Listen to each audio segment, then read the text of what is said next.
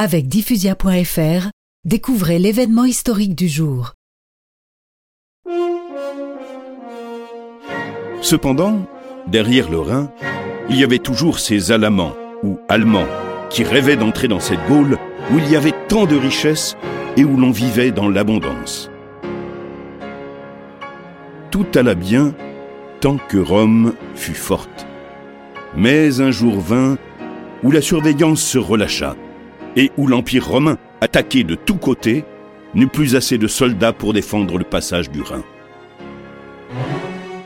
Alors, une nuée de barbares s'abattit sur notre pays.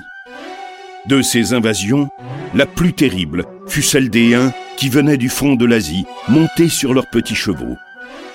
On appelait Attila, leur roi, le fléau de Dieu. Et l'on disait que l'herbe ne poussait plus où il avait passé. Cette fois, au lieu de se laisser aller à l'épouvante, les gallo-romains eurent l'énergie du désespoir. Ils mirent à leur tête un bon général, Aetius. Et ils furent aidés par d'autres barbares, les Francs, qui étaient devenus leurs amis.